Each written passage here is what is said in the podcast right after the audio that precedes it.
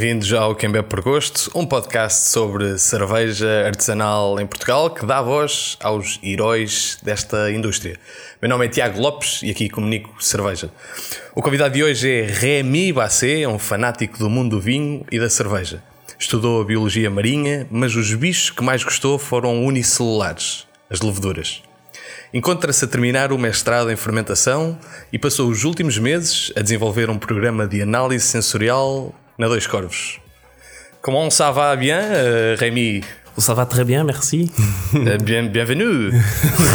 Obrigado pelo fica, convite. Fica aqui o meu, todo o meu francês. Pois, dei tudo. já foi. Já acabou. Que pena. Uh, tu és uma pessoa da música, não é? Pois sou, sim. Eh, Quer dizer, eu comecei a minha vida a aprender a música muito jovem, toquei a flauta assim. E eh, pronto, era uma coisa que eu gostei muito. Eh, também toco a guitarra numa banda, tipo uma coisa que toda, os teenagers fazem. né? Certo. Mas depois foste parar a uma, uma fanfarra que, que de certa forma pode ser meio inusitado. Não, fanfarra não era para a música, para, para que todas as pessoas percebem, era mesmo para fazer festa, beber e tal. Mas era para tocar na, naquelas festas das vilas pequenas, assim, convidar os nós. Não nos recebemos nada, mas era para. É, É, desde, desde que tivessem eh, o cachê incluísse cerveja. Cerveja ou álcool? É, Era, é, a maioria era cerveja, ou vinho, se calhar, regional. Certo. Vinho regional, exatamente. Já vamos falar um bocadinho, um bocadinho sobre isso. Eh, Pergunto-te eu se, se tudo falhar no, no mundo da, da fermentação, tu dedicas-te à música, não é? Sabes que tens aí um passado. Ehm, Pronto, é isso que eu gosto de, na minha vida agora é que eu tenho as duas coisas separadas, que tipo, quando faço música eu posso esquecer da fermentação e quando faço fermentação eu posso esquecer da música, mas também funciona dos dois lados assim. E é sempre uma maneira de fugir um bocadinho do, do mundo do trabalho, porque se calhar a fermentação vai ser o meu trabalho, é? logo, e música é mais um, um lucro, né? um, para brincar e tal. E, Certo. Por, por- tu estavas a falar em, em fugir e, e há uma forma de fugir a pé, mas, mas é sempre mais rápido fugir de Segway. Tu foste, foste instrutor de Segway em algum Fui. momento. Conta-me lá o que, é que, é- o que é que é isso de ser instrutor de Segway. Então, para quem não sabe o que é que é um Segway, acho que é, é uma máquina com uma plataforma, duas rodas ao lado e aquela cena no meio. Tu, tu estás eh, de pé nesta máquina e vais andando assim eh, a, a virar um bocadinho pelos lados. E pá, é, ele é automático, elétrico assim. Mas pronto, era, eu fiz isto porque era o, eu gosto muito da minha cidade onde eu nasci e eu tinha a oportunidade de ser guia turístico porque tinha um amigo que tinha uma empresa de, de, de- de guias assim. E pronto, era o lançamento do projeto. Eles estavam à procura de uma pessoa para tentar eh, só jogar nisso. E pronto, fui eu. E tu foste eh, altamente treinado, não é? É, no início é uma coisa que acho que a maioria das pessoas vão, vão dizer que é difícil é arriscar e tal, mas no final, tipo, depois de 10 minutinhos já estás pronto a, a ir. Felizmente, porque senão vai ser difícil ter clientes para fazer tours eh, na cidade. Mas a maioria do trabalho era mesmo no- no- nos barcos, porque temos um rio na minha cidade, Albi, eh, a cidade mais linda da França, para quem não sabe. Eh, E, eh, e tem um passeio de barco e eu fazia isto como guia, mostrar as cenas e depois fiz o Segway e mas pronto. Certo. Hum, passamos logo para uma, uma pergunta do público, neste caso uma, duas perguntas, com uma voz que te é familiar e também, quem sabe, familiar a quem nos ouve, uma, uma incorporação de uma personagem popular, César Bento. Pourquoi le granouille pue la soupe? E qual é o teu peixe favorito? Já que és biólogo marinho. Portanto, temos aqui duas perguntas. A primeira, eh, confesso que desconheço a tradução. Aliás, eu conheço porque fiz, fiz algum trabalho de, de investigação, mas pourquoi le granule pour la soupe? Pu, la soupe. Pour la soupe. Pu, é sopa. É, Pu, porque, pu. pu é tipo cheira mal. Porque é que a- o sapo cheira a sopa? Esta é uma boa pergunta. Acho que só o César tem a resposta deste, né? É misteriosa sempre, mas é. É, se quer ele é, mergulhou na sopa e já cheira a sopa, né? mas pronto. Certo. E depois pergunta-te qual é o teu peixe eh, favorito, eh, já que és biólogo marinho. É, eu não gosto muito de comer peixe, também não conheço muito nomes de peixes. mas eu gosto bastante de bacalhau. Eu gostava já disso antes de chegar em Portugal, então, mas hum, biologia marinha não era mesmo a coisa que eu gostava mais, mas uh, sim, eu ia dizer bacalhau. E aqui descobri várias maneiras de comer bacalhau. Certo, Portugal é o que não, o que não falta são formas de cozinhar uh, bacalhau. Tu, tu, tu vens, estavas a estudar biologia, quer dizer, estavas a estudar, o que é que estavas a estudar antes de vires para Portugal? Um, eu comecei a estudar na universidade da minha cidade, em Albi, a ciências ambiental. Um, é tipo biologia geral, mais ou menos, em relação com o ambiente.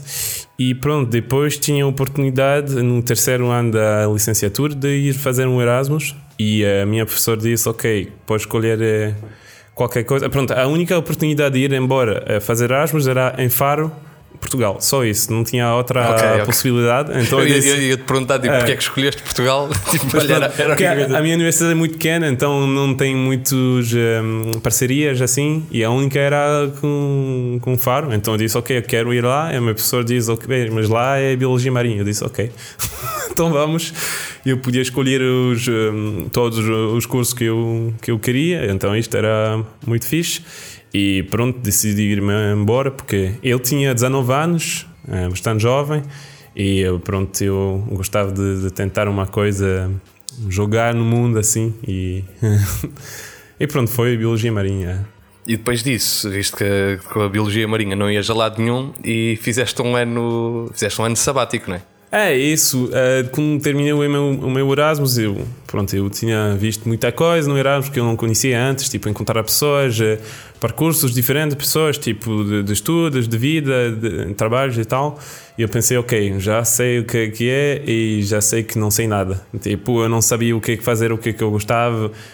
Gostava bastante da biologia marinha, mas eu também percebi que não era a coisa que eu queria fazer logo.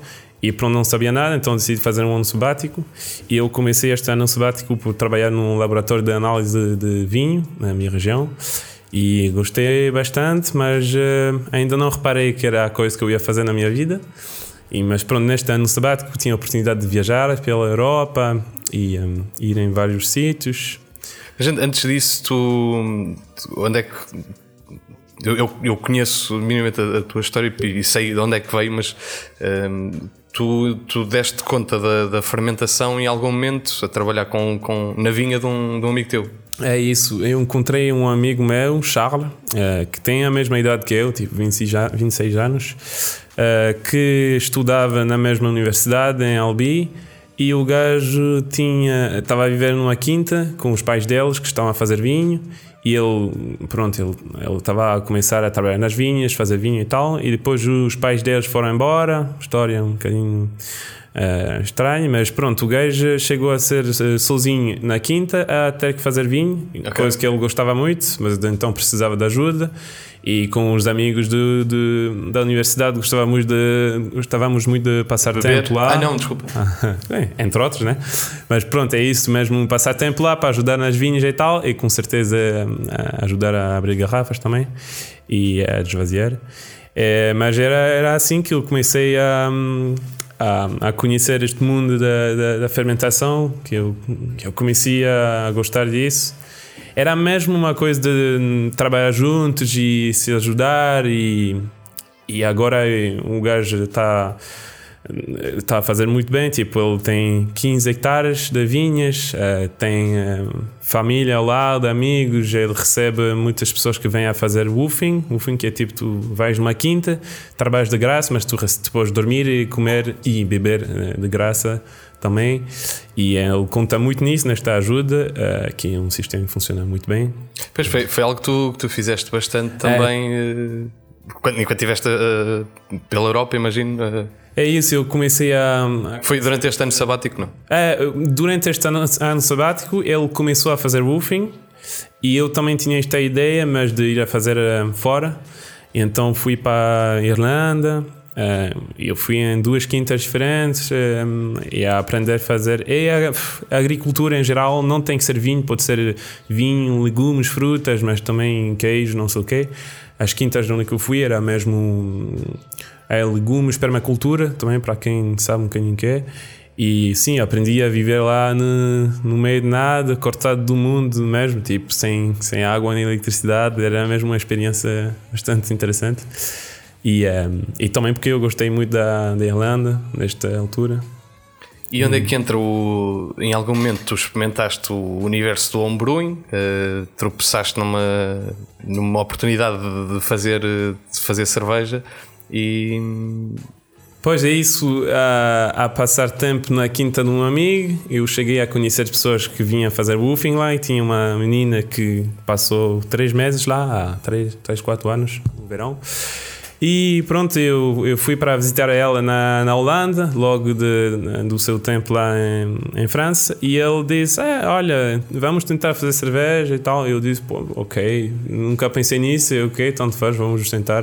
Então comprei um livro, comecei a ler, não percebi nada, começamos a fazer uma cerveja. A primeira cerveja que ele queria fazer era uma Pumpkin Ale Tipo, para começar, não é a coisa que eu recomendo para quem quer começar a fazer cerveja. E então mandamos tudo fora porque cheirava mal. Certo. Mas pronto, era isso. Eu comecei a abraçar então há dois, três anos. Um, então há pouco tempo, quer dizer. Eh, mas um, era isso. Comecei a abraçar na Holanda. E depois, quando voltei para a França, comprei uh, algumas panelas e tal. E comecei a abraçar na, na casa dos meus pais. Como toda a gente, imagino. E, e, neste, nesta viagem do, do Homebrew, tiveste, tiveste a oportunidade de fazer uh, cerveja com alho? ok, não era realmente uma cerveja com alho, no sentido que uh, era um, sem querer. Tipo, eu, eu estava no, na casa de um amigo meu que queria muito aprender a fazer cerveja. E eu disse: Ok, eu posso chegar com as minhas panelas e vou-te mostrar. E logo tu fazes tu. Só que não tivemos nenhum balde de fermentação de plástico. O único que, tinha, que tínhamos lá era um balde que antigamente tinha muito alho. Porque na minha região tem um alho, uh, que é o alho rosa, que é muito uh, específico desta região. Então o gajo arranjou um balde que tinha alho. Tentamos limpar, limpar, limpar com sabão, com tudo, com vinagre e tal, mas não saiu o sabor de alho. E pronto, decidimos que pronto, é, deve ser isso. E fermentou a cerveja neste balde que tinha alho antes, então nem tem nenhum alho na receita, mas a cerveja sabe mais alho do que qualquer coisa. Certo. E depois também tinhas uma. Chegaste a fazer uma cerveja com flor de sabogueiro. É, isso. Um, eu fiz. Não era realmente uma cerveja porque não usei nenhum malte. Era tipo uma coisa que depois aprendi que se chama hard seltzer então era mesmo só maceração de flor de sabugueiro uh, que eu recolhi durante o confinamento uh, com a minha mãe e uh, depois fiz uma infusão a frio, tipo como se for um chá. E depois adicionei açúcar, um bocadinho de limão e uh, levaduras uh, espontâneas, mais ou menos, porque eram levaduras de, de um outro, uma outra experiência que eu fiz com uma flor que se chama Dandelion, como é que é em português? Leão, se quer. É, deve ser isso. Talvez. Então, uh, pronto, fiz um vinho de dente de leão e com as levaduras espontâneas disso eu pichei na, na, nesta, na, nesta coisa da flor de sabugueiro. Mas flor de sabugueiro é interessante porque é muito saboroso, só que hum, para recolher é muito trabalho. Mas que também faz parte um bocadinho desta, desta experiência do, do homebrewing. De certa forma é possível fazer algumas, algumas cervejas mais uh, com pouco limite, uh, porque estás a falar de uma quantidade relativamente pequena e então consegues-te. Pois é, isso, é. Uh, que é o caso destas, uh, destas Brett Hotel que nós estamos, estamos a ver, que gentilmente nos são uh, cedidas para, para nosso proveito. Um, tu depois decidiste estudar mesmo a fermentação. Inicialmente imagino que mais ou que tivesses pensado mais aplicado no, no universo do vinho, mas ou se calhar não, se calhar também é. No facto não, porque eu estava a, depois, eu fiz um segundo ano sabático logo na, nas minhas estudos e eu tinha a oportunidade de visitar uma cervejeira em, em Alsace um, eu falei com um cervejeiro que me disse que ele uh, estudou uh, em Dijon, no mestrado, de, sobre a fermentação. Eu pensei, ok, agora o que é que eu gosto? E uh, desco descobrir cerveja artesanal, abraçar um bocadinho em casa e também gosto muito do vinho. E o gajo me mostrou isso. Eu disse, ok, acho que é isso, é para mim. Então candidatei lá, fui aceitado, então comecei a estudar lá, então em Dijon, é um mestrado inteiro, então dois anos. O primeiro ano é é só food science, tipo ciências de, de alimentação, nutrição, etc. assim. e só começa no segundo ano a fermentação mesmo. E então tem uma parte uh, vinho que se faz em Dijon, na primeira parte do ano, e logo a parte da cerveja em, na Bélgica. Uh, e isto era mesmo este ano, em janeiro, fevereiro, março. E também tem a parte da destilação. Uh, antes tinha, antigamente era mesmo queijo, só que acabaram uma parceria, uma parceria com uma, uma, universidade na Itália, uma coisa assim. Então agora chegamos a fazer a destilação também, então whisky e coisa. Nice. E foi nesta, foi nesta altura que tu fizeste um estágio na Bendorf? Uh, foi isso, é. Que estás, estás literalmente a vestir a camisola, um, em que tinhas um, tinhas um, um projeto, um objetivo digamos, diferente do, habitual, em que o objetivo era essencialmente fazer cerveja com pão reutilizado. É isso, porque no primeiro ano do mestrado tínhamos de fazer um estágio de dois meses e tínhamos de ter um projeto mesmo, não era só. Uh, não era só fazer um estágio e, e, tal. Então escolhi, ok, gosto de, da coisa do ambiente, gosto da abraçagem, será que tiver uma ponte entre os dois? E uh, pronto, um, cheguei a pensar que posso tentar fazer uma cerveja uh, com pão seco, então era mesmo pão de, de, lixo, no sentido tipo, eu fui a, algumas padarias a pedir pão seco que não se podia vender e uh, arranjei um bocadinho de pão e depois uh, moí tudo e, e usei na, na receita da, da cerveja. Uh, não traz muito gosto, é mesmo mais para mostrar que se pode reutilizar pão e que se pode utilizar, porque no pão tem amido e amido dá para converter. converter em açúcares para fazer cerveja. Então acho que é uma boa maneira de associar a coisa ambiental com a abraçagem, coisa que eu acho que deve, deve ter mais no futuro, um mundo mais eh, sustentável. Muito bem, palavras, palavras bonitas. Tu neste durante estes durante este, este período tu partilhaste eh, o mesmo espaço com, com os teus colegas de, de curso, né? viveram, viveram juntos durante alguns meses. É isso, isto foi mesmo uma aventura. Tipo, a, a parte em Dijon, éramos todos estudantes normais e pronto, éramos todos franceses e vivíamos separados. Como chegamos na Bélgica, então este, este ano, janeiro, fevereiro, março, fizemos um Erasmus uh, mesmo e uh, neste Erasmus tínhamos todas as aulas juntos e a única maneira de, de achar um apartamento para dois meses uh, juntos era de viver todos juntos numa era mesmo um tipo de quinta tipo uma casa três casas e vivíamos todos juntos tipo em dormitórios e tal. E pronto não era nada triste né ainda mais num país uh, como a Bélgica, onde se acha muita cerveja muito diferente e barato também.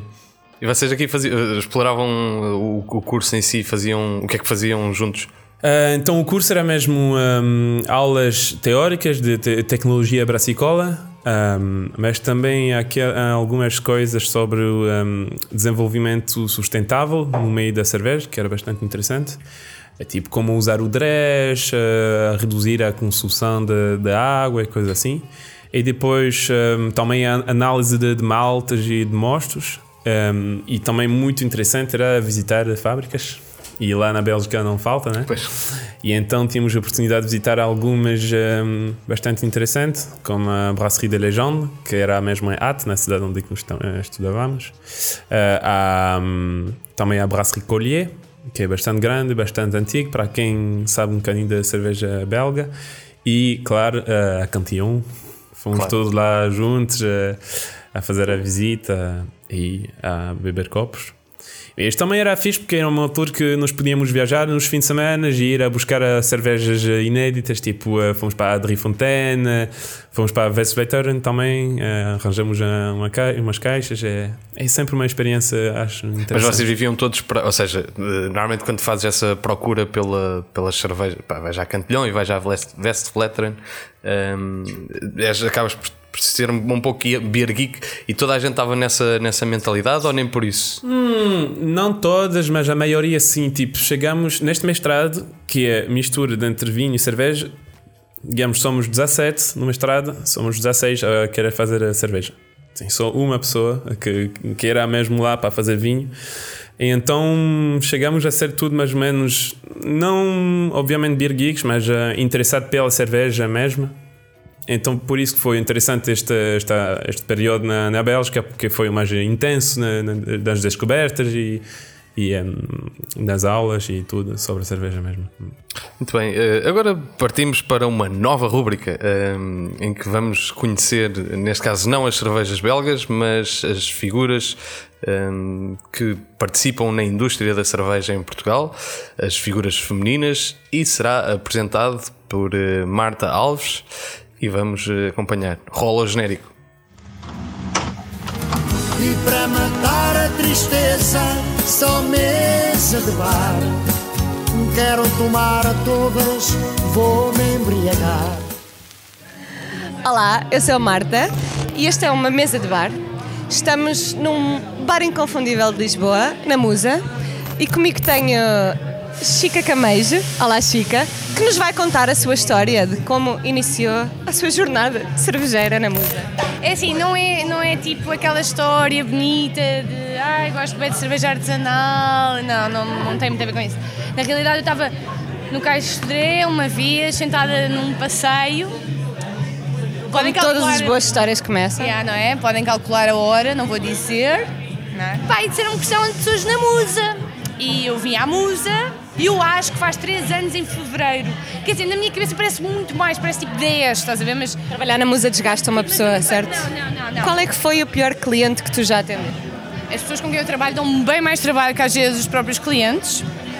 Pá, uma vez disseram assim: Ó Maria, senta aqui e traz aí mais uma dose de camarão. Epá, e, e, foi um cliente que me bateu um bocado, pá, porque hum, ele disse. Literalmente? Não, não, não, não, bateu-me no, no coração porque ele disse aquilo e estava sentado com outras mulheres e, e foi um momento. Eu, eu, eu fico algo ainda sensibilizada com, o falto, com a falta de inteligência que algumas pessoas demonstram. Olha, Chica, foi a vida que tu escolheste. É verdade, é verdade, é verdade. Fui para aqui sozinha, saio daqui sozinha. Olha, bora jogar ao Eu Nunca.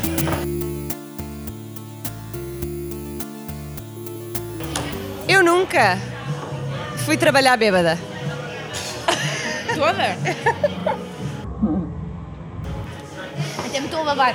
Isto é, isto é acontece. Eu nunca cheguei ressacada ao trabalho. Eu também contigo. Ah, eu nunca bebi uma cerveja má de alguém e fingi que era boa. Não vou ver. Eu não faço essa poker face. Caguei nessas merdas, meu. Juro-te. Uma pessoa real aqui connosco. Juro Uma tudo. pessoa real. Juro Eu nunca recomendei uma Imperial Stout ao cliente só para ele se calar. Já estás a ver, mano? Calma. Ah, não, não, não. não mas eu já, para o eu cliente já- se calar. não, já, mas já recomendei eh, cervejas com muito, muito álcool porque queria de facto ver a transformação que poderia causar naquela pessoa, porque há pessoas que tu ficas a pensar, mas como é que será esta pessoa alterada, queres que ela se solte mais? E faz isso. E é maldade, é maldade, mas normalmente, sabes, normalmente se tu fores bom a vender uma coisa, hum, as pessoas vão comprar aquilo que tu quiseres. Eu, há muita gente que chega aqui e pede-me a IPA e sai com uma Cezome porque eu não me apeteceu engatar a IPA. Eu estou a dizer muitas coisas erradas. Bom, vá, vamos ao Mary Fuck escolher alguém para casar, para fazer o amor intenso e extenso, ou para matar. Pedro Lima, Bruno Carrilho, Pedro Castro. Tem dias, sabes? Epá, assim, eu acho que é assim, eu casaria sempre com Pedro Castro, um monarca. Boas famílias, Castro de Castro. Devias apostar mais nisso. Lima, Lima é um nome tipo fraco para casamento, Lima. É nome de cão, não é? Essa foi muito boa. Essa foi de facto. Acho que agora é. Acho que agora é. É assim, eu acho que para foder ia escolher o Lima e vou dizer porquê. Porque provavelmente não nos íamos lembrar. Matar o. Ah, também não matava o Carreiro. Não matava o Carreiro, claro que não. Carreiro é um amor, mas também não casaria com ele, nem iria para a cama com ele. Preferias passar um fim de semana romântico com Pinance com o Mateus da Dois Corvos Sim. ou que o Fábio passasse um fim de semana com a Marta? Que o Fábio pensasse um fim de semana com a Marta. Na volta fazia-lhe bem. não é? Quem sabe? Não, não, eu sou uma pessoa de pa- partilhar. Uma cena a quatro. Uma cena a quatro? Como assim? Não, não, não, não. Eles são muito parecidos, não. Eles são muito parecidos. Assim, São iguais, Eles pessoal, não, são não iguais. não são. Eu Eles não são considero, mas iguais. consideram isso. Eu não considero de facto. Obrigada, Chica. Ah, de nada. E vemo-nos na próxima mesa de bar. E assim ficámos a conhecer eh, uma das figuras eh, da indústria da, da cerveja artesanal que põe a cerveja nos nossos copos e no próximo episódio teremos eh, mais uma rubrica da mesma forma. Não de cerveja, agora falamos hum, sobre, sobre vinho. Tu, tu percebes de vinho, tu já fizeste vinho hum, e, e acompanhas muito a- essa parte, hum, não só por estudos, mas por, por gosto. Hum, o que é que é o, o- o que é que é o equivalente do vinho à cerveja artesanal? Hum, eu ia dizer hum, o equivalente a um vinho na- numa escada pequena. É, é tipo uma quinta. O mais importante para mim já é recolher à mão e fazer vinho com as uvas que tu recolhes. Tem muitos vinhos que na França é muito fácil ver no, na, na rolha em cima tem escrito recoltant. Se não tiver escrito isso, já sabes que é uma pessoa que compra uvas e que faz vinificação. Então, já para mim, eh, falta a ligação entre as pessoas e a terra e a- as plantas. Para mim, isto já é uma, é uma coisa muito interessante. E então, uma quinta que trabalha as vinhas é já é uma boa coisa, mas que trabalha também com coisas ao lado. Vou sempre tar- tomar o exemplo do, do meu amigo, porque ele tem não somente um, vinhas, ele tem todo hum, o ecossistema ao lado, então tem animais, tem, ele cultiva cereais e, e faz tudo com. está a seguir as estações do ano e, e ele trabalha mesmo com o conceito da biodinâmica. Uh, que é um- uma maneira de trabalhar uh, as vinhas uh, um bocadinho específica, mas muito ligado com, já é biológico, mas também ligado com, ok, as estações, o tempo, o clima, e sendo assim. E, e também o que é que eu gosto de, um, quando se faz vinho é usar um mínimo de, um, de, de produtos químicos como sulfuros e coisas assim e trabalhar com leveduras indígenas Uh, seja tu, quando tu prensas as uvas, uh, tu tens leveduras uh, indígenas na- nas uvas e dá- já dá para começar a fermentar uh, sozinho assim. Uh, mas tem muitas pessoas que esterilizam o mosto, seja com tecnologia tipo aquecer ou coisa assim, ou Tipo só com- pasteurização? sim, ou também sulfitas, e depois mete leveduras sem verdadeira identidade, que é isto que acho que é muito importante para que um vinho tiver uma, um, um caráter eh, específico. é, é possível fazer eh, vinho com fermentação natural, mas em volume, ou seja, e, e eventualmente apanhar a uva à mão, mas com um volume grande? Isso existe? Pois ou, sim, ou é... sim, existe mesmo. Uh, eu ia mesmo tomar o exemplo da, daquela destilaria que nós visitamos com os colegas em França. Era a maior destilaria uh, do mundo uh, de fruta, destilaria de fruta do mundo. Eles têm fermentadores de 3 mil hectolitros, que são uh, 300 mil uh, litros, e todo em fermentação espontânea. Então, 300 seja, eles por ano. Não, não, não é uvas, é tipo maçãs, cerejas, frutas eh, com caroças e cenas assim, e é toda em fermentação espontânea. Para mim é só uma coisa de, hum, de- ok, é um feeling, mas também é experiência, é conhecimento, é conhecer a- as tuas vinhas, conhecer a- as tuas cubas, conhecer o material com quem trabalhas, conhecer o clima, o tempo. E é por isso que é, acho que é difícil, é mais difícil fazer um vinho com leveduras espontâneas, eh, eh, fazer um bom vinho com leveduras espontâneas, porque tem muitos fatores que vão Pois, influir depende, dependes, de, dependes de muita coisa. eh, que tu não controlas. Mas, ou que seja que tu conheces e que tu podes eh, um, fazer aquelas intervenções eh, no, no vinho, tipo transferências, eh, prensas, macerações, cenas assim, porque que tu já sabes o que, como é que funciona. Pois, daí, daí a minha questão de, por um lado, quando tens, quando tens mais volume, tens mais preocupação com a, com a parte comercial e sustentabilidade do negócio. Pois é. Porque tens um volume maior e é mais difícil tu deixares eh, o risco controlar É. ou a aventura. Hum, daí a minha, a minha questão. E, e desconheço, sinceramente. E é, é isso, é um. Eu queria perceber também, tipo, como é que, eh, por exemplo, cá em Portugal, possivelmente encontras bom vinho, mas como é, que- como é que se escolhe um bom vinho? Como é que tu encontras um bom vinho? Não sei, para mim um vinho eh, tá muito ligado, é muito ligado com a história de, de- da quinta e da pessoa que faz o vinho. Então eu prefiro conhecer a pessoa que faz o vinho eh, do que comprar um vinho. Tipo, comprar um vinho no supermercado para mim não faz sentido nenhum. Tipo, pode comprar qualquer coisa e vai ser a, a mesma coisa porque é, anónimo, mais ou menos, estás a ver? Então eu prefiro ir numa quinta, encontrar com as pessoas e degustar com elas e beber e depois logo, ok, quando vou beber este vinho, vou-me lembrar uh, da pessoa, de, dos tempos lá. Certo, mas isso, isso, por um lado acaba por ser, uh, idealmente, se conseguirmos conhecer todos os produtores de, de tudo que nós comemos e bebemos, uh, perfeito, mas nem sempre é assim o caso.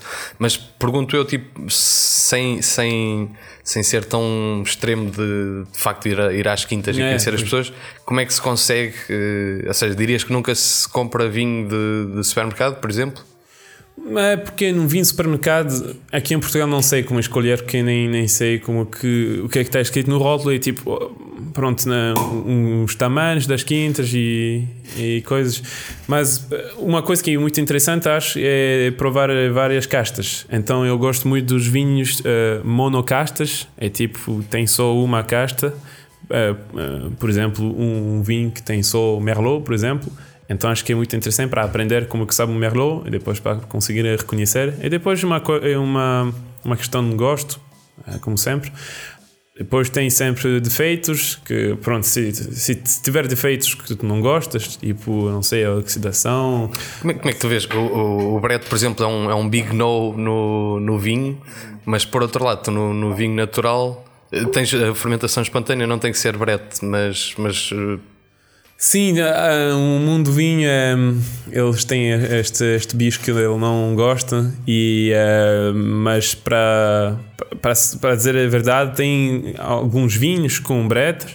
E pronto, é, é uma questão de gosto, acho eu. Porque tem algumas pessoas que vão beber um vinho com brete e vão dizer: Ah, eu gosto muito disso, porque eles vão pensar: isto é um vinho natural, isto é um vinho feito sem sulfitos. E é mesmo uma questão mais uh, psicológica.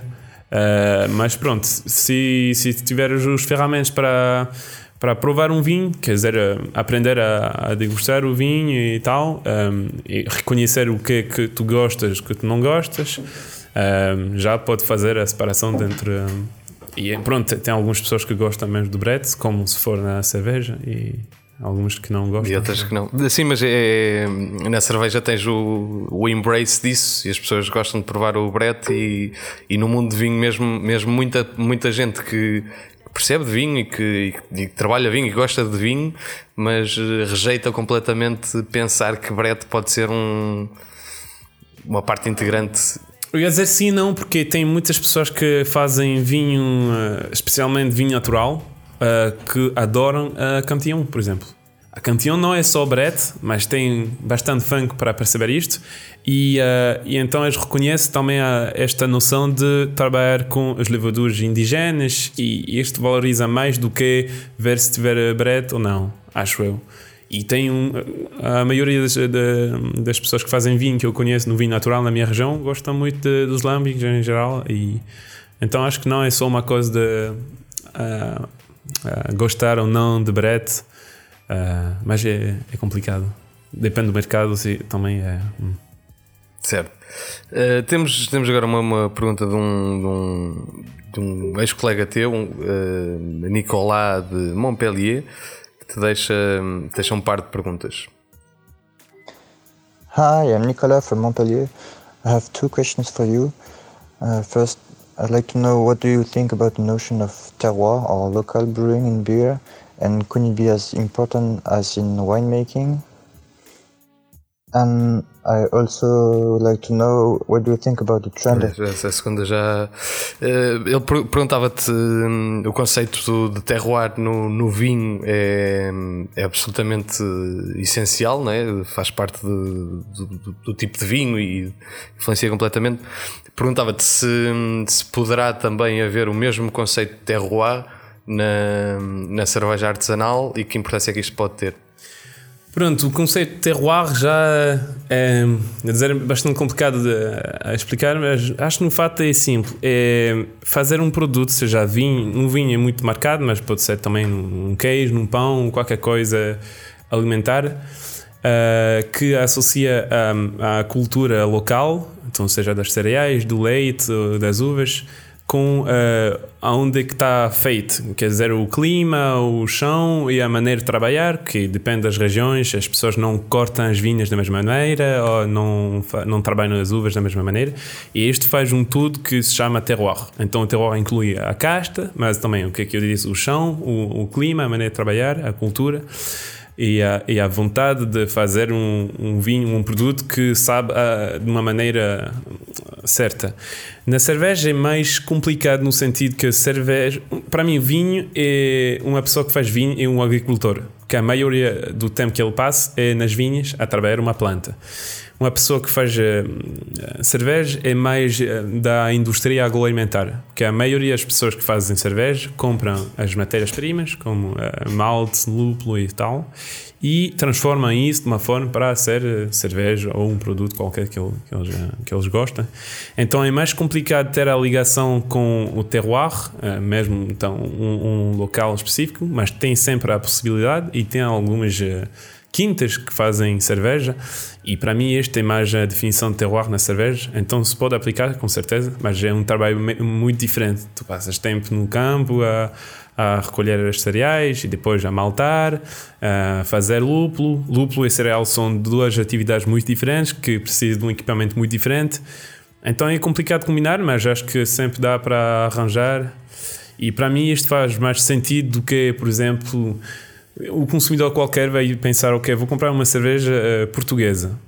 Pronto, ok, para apoiar o- a indústria local, mas eh, ele tem que saber que esta cerveja está feita com malte inglês, com lúpulo americano. Mas pronto, não, não, é, não tem que ser mal, mas tem que, ser, eh, tem que saber isso. E se tu queres, hum, se tu queres agir, tipo, hum, ser eh, proativo para, ajudar o ambiente ou coisa assim, ok, tem que saber isto e saber o que é que se pode fazer, o que é que não se pode fazer. Pois, mas então não tens. é, é, lá está, tipo, tu em, tu em Portugal o, o pouco malte, o, o a pouca cevada que é maltada é maltada por uma das, dos, gigantes que consome o- a pró- própria, os próprios ingredientes da maltaria, eh, mas tu acabas por não ter eh, acesso a, a grão. Eh, ocasionalmente tens, tens algum tipo de grão, e se calhar a cevada não é o, não é o melhor exemplo, tens outros tipos de, de grão e de trigo que possam, possam, podem ser usados, eh, que são locais, mas que compõem uma pequena parte da, da receita. E É, não é preto branco, com certeza, e para um país que ainda há falta de, de disponibilidade, como aqui em Portugal, é muito complicado, mas então acho que é mesmo, depende muito da, das iniciativas das pessoas e eh, com certeza eu sei que é uma coisa difícil, mas é uma coisa que já se pode começar a pensar e começar a pensar e discutir com as pessoas, tocar ideia, já acho que é um bom início. Mas ah, pronto, na França tem algumas quintas que fazem isso, poucas, e não são mesmo conhecidas por isso. Se calhar na Bélgica é um bocadinho mais, tipo aquelas farmhouse eh, tradicionais que faziam tudo, tudo lá e que ainda fazem um bocadinho. Mas ahm, sim, Tu, tu, tu cá tens, hum, tu tens algumas produções de lúpulo. E aliás, havia uma grande produção de, no, no, no Minho, na- no norte em Portugal. Havia, há- eu acho que há, há, há 20 anos, 30 anos atrás, havia uma indústria forte de, de produção de lúpulo que era todo ou maioritariamente exportado. Que por algum motivo deixou de. Pá, acabou. Por algum. Não sei, não, não desconheço qual é o, qual é o motivo. E, e agora vês algumas pequenas produções, lá está, eh, pequenas eh, breweries, a, a letra, que nós estamos a ver cervejas pois é. da letra, eh, precisamente, tem uma, uma pequena produção de lúpulo que consegues fazer um lote eh, apenas eh, e fazes uma, uma cerveja celebrativa da, da apanha do lúpulo com, com wet hops. é, Harvest Hop. E É. está feito, e não, não, não tens mais lúpulo. Existe também na, em Santa Maria da Feira, no Norte, também uma produção de, de lúpulo. que Madeira também este, não é? Ou- e, e na, e na Madeira também tens, exatamente, tens uma produção de, acho que é Beer House, ehm, que tem uma produção de lúpulo, mas lá está, tipo, o uso de lúpulo, tu, tu dependes sempre de, de outros lúpulos, não, não tens de produção suficiente, porque lá está, de repente, é, acho eu, ou produzes lúpulo, ou és agricultor e tens uma produção de lúpulo, ou então fazes cerveja e. E compras, pois. Sim, porque é, é, hum, Sim, o que é que já disse? Uma pessoa que trabalha em vinho é agricultor e é, mai- é muito mais simples, porque um, as uvas são adaptadas. Quando tu tens uma casta específica, está mais adaptado num clima, num chão, numa coisa específica. No lúpulo, com certeza, um cascade dos Estados Unidos e um cascade na Alemanha não vai saber a mesma coisa. Mas ah, tu consegues plantar e não, não tenho bastante eh, conhecimento também para falar sobre a, a maneira de cultivar o lúpulo e tal, mas eh, com certeza sei que é um equipamento que, que, que é bastante caro e um investimento para fazer lúpulo, para secar, para separar e para pelletizar e tal. Que não, que não se pode fazer à mão eh, para valer a pena de fazer eh, cerveja com isso. Acho Pois é isso, acho que tens que dedicar completamente à produção de lúpulo para, para conseguir ser, eh, ser rentável. Eh, temos, temos agora uma, uma nova pergunta eh, de, José Silva. Eh, vamos ver se se consegue. Olá Tiago e olá Remy.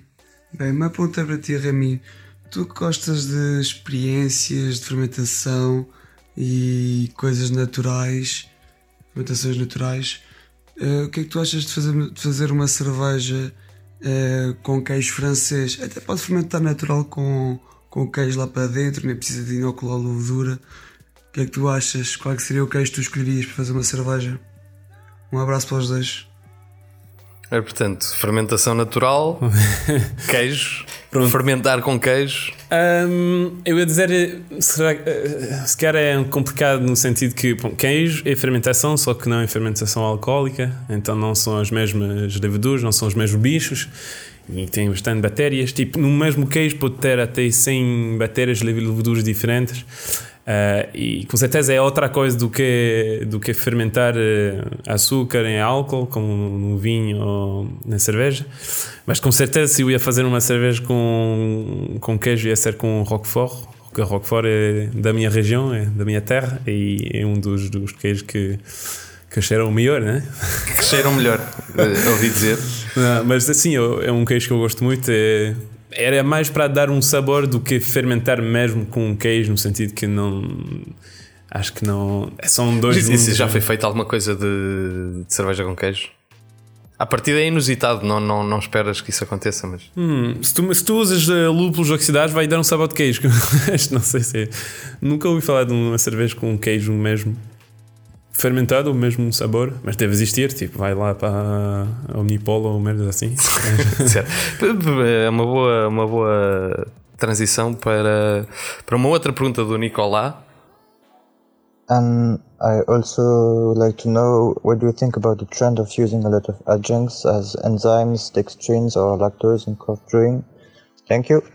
Eh, Perguntava-te então se hum, esta, esta moda de, de usar precisamente adjuntos, eh, neste caso ele refere exoenzimas, dextrinas e lactose. Eh, o que é como é que tu vês isto? Eu acho que é um ferramenta muito interessante. Tipo, é uma tecnologia como pode ser eh, qualquer equipamento para abaçar, por exemplo.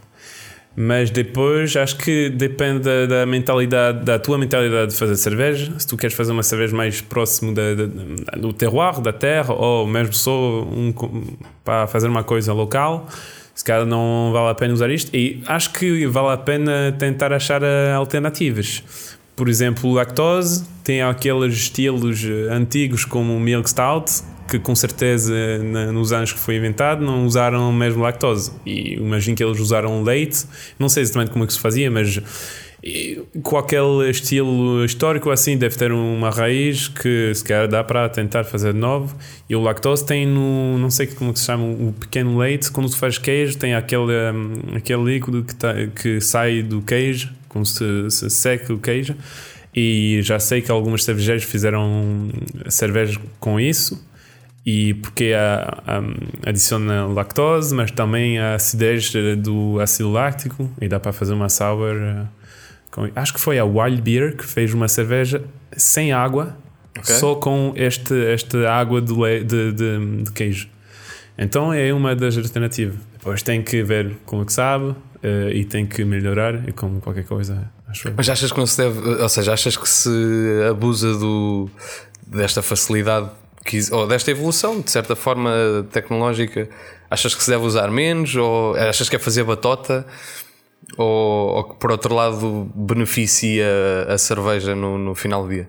É, acho que é sempre uma, uma questão de rendimento. Tu podes usar eh, mais e mais tecnologia para ter um rendimento maior e conseguir eh, ser sustentável. Uma empresa tem que vender, tu tem que viver e para viver tem que fazer entrar dinheiro. Mas um, um ponto de vista de diversidade de estilos e de, de sabores, acho que é sempre interessante. Ah, e depois, pronto, não sei, não sei se eu ia usar tantos ah, adjuntos assim. Ainda não tenho bastante experiência para, para, para falar sobre isto, mas ah, Hum, agora, recentemente, e foi, foi onde eu te, eu te conheci, hum, estiveste na, na Dois Corvos a desenvolver um programa de, de análise sensorial em que eu acho que se dividiu em duas, em duas, em duas etapas diferentes. Por um lado, houve um, houve um trabalho de, de prova de, de sabores que não se querem na, na cerveja através dos, dos conhecidos kits de off flavors. E por outro lado, houve um, um trabalho de, de análise sensorial propriamente dito, em que, em que fazias alguns testes com fórmulas já, já, já definidas para, para chegar a algumas conclusões. O que é que, em que é que isto consistiu e o que é que, o que, é que conseguiste? Hum, análise sensorial para mim é uma coisa que é muito importante em qualquer coisa quando tu produzes um, um produto qualquer, seja comida ou bebida. Uh, e então o meu projeto era mesmo uh, usar a análise sensorial como ferramenta uh, para controlar a qualidade até melhorar mesmo. Então um, aquela primeira parte que era de, de uh, conhecer os, os flavors, os defeitos, um, era mesmo. Tem, tem aqueles kits que te pode comprar que tens algumas cápsulas com os defeitos, tipo ácido acético, DMS, diacetil e coisas assim. Tu mexes em um litro de cerveja, provas, vomitam não, mas é, é, feito mesmo para começar a. É uma iniciação uh, e depois tem que praticar para ter certeza que tu sabes o que é que tu provas. E, e este é mesmo para ajudar na produção. Por exemplo, tu, tu, tens que medir uma densidade de uma cerveja qualquer e depois chegaste a provar esta cerveja e ah, hum, tem uma coisa que é estranha, tipo, ah, um clorofenol. Ah, de onde é que pode vir esta molécula? Como é que se pode corrigir, corrigir eventualmente. eventualmente ou uh, melhorar o processo para a próxima vez. Então, isto é uma, a primeira parte. E a outra parte era mesmo aplicar o que, é que nos aprendimos nas aulas de análise sensorial, porque tínhamos uma aula de análise sensorial, uh, e era mesmo um, um, uma maneira mais científica de analisar um produto. No sentido que, por exemplo, o que é que eu fiz aqui na Dos Corvos? Eu usei um, a, a avenida, que fizemos garrafas de 36 centilitros e uh, barris uh, para a pressão. Eu queria saber se as duas, então, da, da garrafa ou da pressão, uh, sabem a mesma coisa. do aroma, do gosto, do, um, da, da da, da cor, qualquer coisa. Então fiz um teste triangular, que é um teste muito simples. Tu tens três copos é, tem um que diferente. Então, seja tu tens duas avenidas garrafas em uma pressão ou duas pressão em uma garrafa. E depois eu, eu deixo as garrafas com a pessoa, ele, te, ele, tá, ele tenta ver qual é a diferente. Depois faço um tratamento estatístico muito simples para ver se tiver diferença. E logo, com bastante pessoas no teste, pode ter resultados significativos. E para concluir, ok, uh, eu, a conclusão do teste foi que as pessoas não conseguem fazer a diferença, então uh, uh, o condicionamento, a garrafa ou barril não influencia no sabor. Isto é um exemplo, mas é uma coisa que se pode usar em qualquer coisa. Que, que, outros, que outros casos é que podem ser proveitosos? Um, eu fiz também um, um teste de ranking, ranking uh, classificação, com a, a matiné, que é a Session IPA da, dos Corvos, uh, com matinés de diferentes datas de, de engarrafamento. E uh, eu pedi às pessoas que eles evaluaram o, o, uh, o aroma lupulado da cerveja para ver. Então eu tinha uma, uma matiné de dezembro 19 que as pessoas provaram em setembro, outubro deste ano que deve ser muito velha. Mas pronto, uh, as pessoas fazem classificação e depois faz de novo um tratamento estatístico para verificar se as pessoas disseram que oh, tem uma cerveja que é muito mais lupulada do que uma outra ou não. Se, se não, significa que a data de validade está ainda boa, no sentido que, pronto, podes escrever na garrafa 8 meses e que depois de 8 meses eh, a garrafa está ainda boa ou não neste sentido. E, e, tu achas, eu, eu, acho que, eu acho que poderá ser uh, relevante ou, ou, importante para, para algumas cervejeiras poderem utilizar este tipo de, de, metodologia para eventualmente perceber a, a, aceitação no mercado, porque depois podes, podes incluir outras, outras referências, não só a tua, podes comparar com, com, outras, com outras cervejeiras. A minha, a minha questão é se quão difícil é colocar isto em prática, se é execuível, eh, se qualquer pessoa pode fazer isto, o que é que, o que, é que, o que, é que engloba Uh, quando fizemos as aulas, eu pensei, wow, parece um programa bastante difícil, tipo, tenho que pensar em muitas coisas. No final, cheguei cá, eu disse, ok, vou fazer isto. E eu consegui fazer sozinho, mais ou menos. Pronto, com a ajuda das pessoas para aprovar as cervejas, mas organizar não, não leva tanta energia nem trabalho é mais uma questão de saber o que é que se faz, então ter um mínimo de, de teoria sobre a análise sensorial, os diferentes testes, como usar os testes para uh, responder a qual uh, pergunta. Uh, mas depois é bastante fácil, é só copos, garrafas e pessoas. Certo. Um, temos uma pergunta, uma pergunta do público um, que vamos ouvir. Marta Alves. Olá aos dois. Um, Remy, eu gostava de te perguntar o seguinte: sem ser os sacos ou as sacas de malte, qual é o melhor sítio para fazer a cesta na Dois Corvos? Acho que é uma boa pergunta, porque é, é, demorou tempo para achar a, a, a melhor saca mesmo. Uh, mas eu gostei bastante do Carafa 2, que está mesmo ao lado esquerdo, quando entras no, no sítio do, dos maltes. E ah, sequer me acostumei bastante a fazer cesta quando trabalhei nas vinhas, mas. mas é, acho que é bastante importante. Aprendemos isto mesmo na, na aula de desenvolvimento ambiental uh, da cerveja, porque tem um lado. Um, eh, tem um lado económico, ambiental e das pessoas, social. E neste, nesta aula aprendimos, a, a nossa professora nos esforçámos, a, nos a, forçou a fazer uma cesta na aula, a, a um, um gajo a falar muito devagar assim e, e nos tínhamos que dormir na aula. Então acho que é bastante importante. Mas tem que saber fazer, tirar a cesta, porque se dormir mais, eh, às vezes tu ficas ainda mais cansado do que. Tem que ser ali o tempo certo, é a power nap, uh, muito bem. É uh, nós agora estamos a ver uma, uma Grey Pale que vai de encontro ao que, ao que temos vindo a falar, a teu pedido, né? uma, uma Grey Pale. Late Harvest de, de 2019, creio. E, e, e, e queria, queria te perguntar um bocadinho a questão do se conhece o estilo da, Portuguese Grey Pale, está, é, é, foi herdado da, da Italian Grey Pale, Uh, mas por outro lado, está, está a tentar ser introduzido no, no BJCP um, e acho que está nesse processo e acho que eventualmente vai acontecer. Isto se calhar é, é, é, algo que nós temos do o terroir uh, aplicado na cerveja, ou não? Sim, para mim acho que é uma, uma maneira interessante de, de mostrar às pessoas o eh, que, é que se pode fazer. Oh, depende da maneira que tu fazes a Grape. Tem várias maneiras e cada maneira é própria a uma fábrica, eu ia dizer. Mas, por exemplo, eu já tinha feito uma, uma Grape com um amigo meu, lá na quinta de um amigo, do vinho, e o conceito era mesmo de um, fermentar um mosto de cerveja com as leveduras indígenas do mosto de uva. Então o que é que fizemos, que era bastante engraçado, um, era na, no período das vindimas, então terminar as vindimas às 6 da, tarde, voltar para a quinta e digamos, ok, vamos abraçar. Começamos a abraçar às 7 da tarde, um, o material não era mesmo bem eficiente e terminamos de abraçar às 4, 5 da manhã e às 6 já estávamos de pé para fazer vindimas de novo, bastante cansativo, mas no final uh, saímos com um mosto tipo 200 litros de, de mosto de cerveja, uh, trigo e, e cevada. E uh, depois, como foi referido, blendamos com, misturamos com o mosto de uva que estava lá na, nas cubas, de, de uma recolha de, da semana passada, uma coisa assim.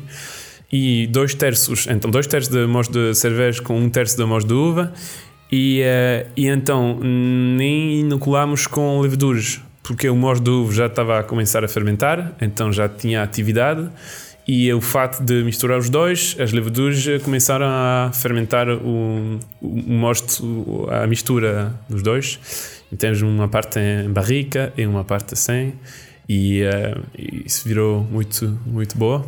É, e chega, não sei se o chegaste a provar que eu, eu trouxe Eu acho que não. uma garrafa lá na fábrica.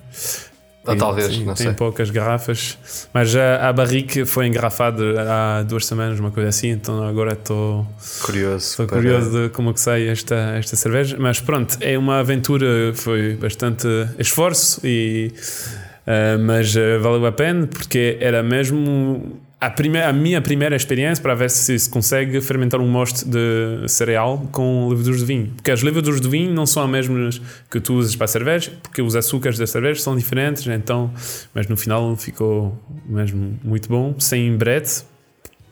E pronto, é. É, é possível. É possível. É possível, é possível. Uh, nós estamos, estamos mesmo, mesmo a terminar. Uh, eu desconheço um pouco o que é, é, o que é como é que está o mercado francês. Uh, como, é que, como é que se compara o mercado, france, o mercado craft francês com o português? Um, o mercado craft francês, um, quer dizer, tem algumas cervejeiras que começaram a fazer cerveja artesanal há já muitos anos. Tem, cerveja, tem cervejas históricas no norte da França, especialmente, e na, na Alsácia, um bocadinho também, e na Bretanha. Mas a maioria do movimento craft nasceu, quer dizer, há, há 10, 15 anos máximo. E ainda bem, há 15 anos não, não havia muitas. Mas agora tem bastante cervejeiros que começam a ser bastante conhecidos na cena europeia ou mesmo internacional. Acho eu, se quer não. Um, mas é bastante interessante e um, fazem tem algumas como por exemplo um La Deboche que fazem muitas muitas receitas diferentes. Ou por exemplo o Popin que tem um que o gajo nem, nem toma tempo para dar nomes às cervejas, só dá o nome DDH Citra Mosaic, isso não é assim? Esse pode vender havia, havia, uma, pá, havia um perfil de Instagram que, que ah. não pela. Como é que se chamava? Sainte Cru. Cru. É. Uh, vamos passar imagens disso. Pá, é delicioso, é um Instagram delicioso que acredito que sejam pouco conhecidos pela cerveja. Uh, ou, na, na, França está tá bastante conhecido, uh, não é uma das maiores, uh, mas é na Alsácia mesmo, então uma terra de, de, de cerveja historicamente na, na França, porque tipo 90% do lúpulo da França vem da Alsácia. Um, e então uh, eles fazem, uh, eles fazem pronto, uh, fotos muito fixes, mas também cervejas muito fixes. E agora já chega a moda das latas e coisas assim, que tem algumas cervejeiras na França que têm a máquina de enlatamento. Um, mas pronto, é. Está tá, tá a explodir também bem cheio de tá, energia. Tá. E uh, tem bastante investimento, acho eu. Se calhar comparado com Portugal, que seja mais difícil investir num equipamento maior e tal. Na França, que é mais fácil. E no final tem mais. Uh... Mas acho que é um dos países da Europa onde tem uh, os mais, as mais cervejeiras. Tem, temos 2 mil cervejeiras okay. agora na França, mas tem muitas, a maioria delas são cervejeiras muito pequenas, muito locais, que fazem três receitas diferentes, 200 hectolitros por ano, e que é muito pouco, mas que já é uma coisa, mas não é muito craft, ou não é muito geek, mas já tem muita diversidade, pelo menos. Uh, passamos agora para a rúbrica habitual, já em que, em que o nosso convidado dá uma dica para, para aqueles que estão-se a iniciar e nem só a iniciar na bela arte do homebrewing. Solto genérico.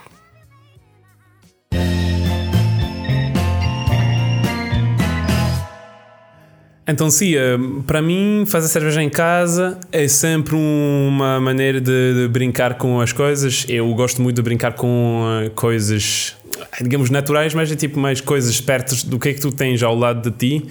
Uh, então, por exemplo, quando fiz aquela cerveja com flor sabugueiro, acho que é sempre interessante ir ao lado da, da, da, da casa e ver o que é que tem, frutas, uh, flores, todo mundo tem um avô com frutas, uh, tipo cereja, coisas assim, e brincar com isto acho que é uma coisa muito interessante para trazer o terroir no homebrewing, né? então acho que é isso. Muito bem, muito obrigado pela, por esta dica, muito obrigado por, por cá vires e passares esta manhã. Uh... Sim, pronto, eh, beber tão cedo não, não, não é muito recomendado, quer dizer, eh, não fazem isso em casa, né? beber Grape Ale às 10 da manhã, Exatamente. mas gostei. Mas já deve ser 11. uh, muito bem, obrigado Remy, obrigado a ti também por estares desse lado, espero que tenhas gostado. Se foi o caso, partilha com alguém que poderá também gostar e assim levamos a cerveja artesanal ainda mais longe. Obrigado à Semente Audiovisuais pelo apoio, obrigado ao Preto Hotel pelas uh, cervejas. Eu sou o Tiago Lopes e comunico cerveja. O Quem Bebe por Gosto é um podcast sobre cerveja artesanal em Portugal que volta daqui a 15 dias. Até lá!